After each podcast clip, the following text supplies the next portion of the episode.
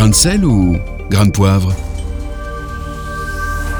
Aujourd'hui, dans notre chronique Grain de sel, grain de poivre, on retrouve Jean-Marc Bellefleur. Bonjour Jean-Marc. Bonjour Lisa, bonjour Nathanaël, bonjour Phare FM. Alors, on a envie de vous demander quel est votre sujet aujourd'hui, Jean-Marc? Au risque de paraître un peu superficiel, je voudrais vous parler de la tenue des lycéennes.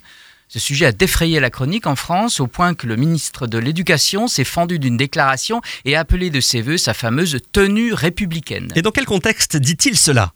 Nous assistons en ce moment à un mini-choc culturel, Nathanaël. D'un côté, des règlements intérieurs de lycée qui exigent, euh, depuis toujours, hein, une tenue correcte, et de l'autre, un mois de septembre aux températures très estivales, résultat des Hmm. lycéennes aux tenues trop estivales, euh, justement, euh, au goût de certains établissements. Et, et donc des interdictions d'entrée, des convocations chez le proviseur, etc. L'affaire a fait grand bruit et a conduit le ministre à s'exprimer. Mais c'est pas, nou- pas nouveau, à vrai dire, Jean-Marc. Oh non, la question de la tenue euh, des hommes et surtout des femmes a toujours été délicate. Euh, Fut un temps où les filles, euh, que le bon usage contraignait alors à porter des jupes et des robes, à revendiquer le port du blue jean comme, on- euh, comme une affirmation de liberté, de leur liberté. Aujourd'hui, le port d'une jupe se transforme à son tour en revendication face au bon vieux jean. Les lycéennes montrent leur fierté de jeunes femmes en portant une jupe et d'autres vêtements censés exprimer leur féminité. Mais pourquoi sont-elles revendicatives?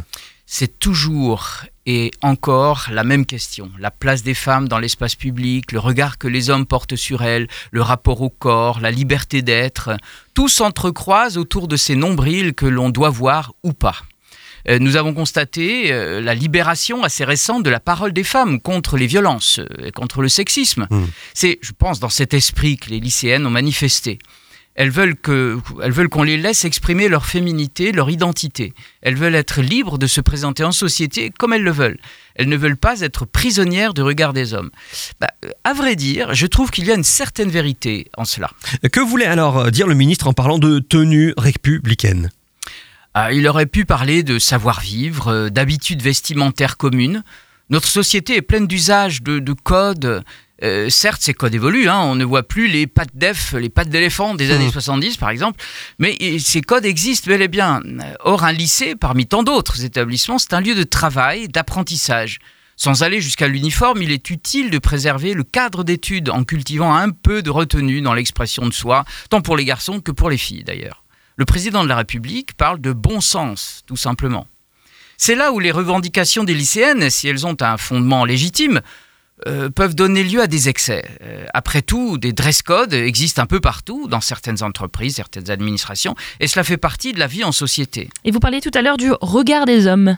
Oui, c'est une chose euh, évoquée dans notre débat. Les hommes doivent respecter les femmes et leur liberté de s'habiller comme elles le veulent. Et d'un autre côté, les femmes gagnent à exprimer leur féminité sans jeter aux orties les codes de vie en société. Mais je me garderai bien d'être plus précis. Merci beaucoup, Jean-Marc Bellefleur. Réécoutez, partagez. Tous vos replays sont sur farfm.com.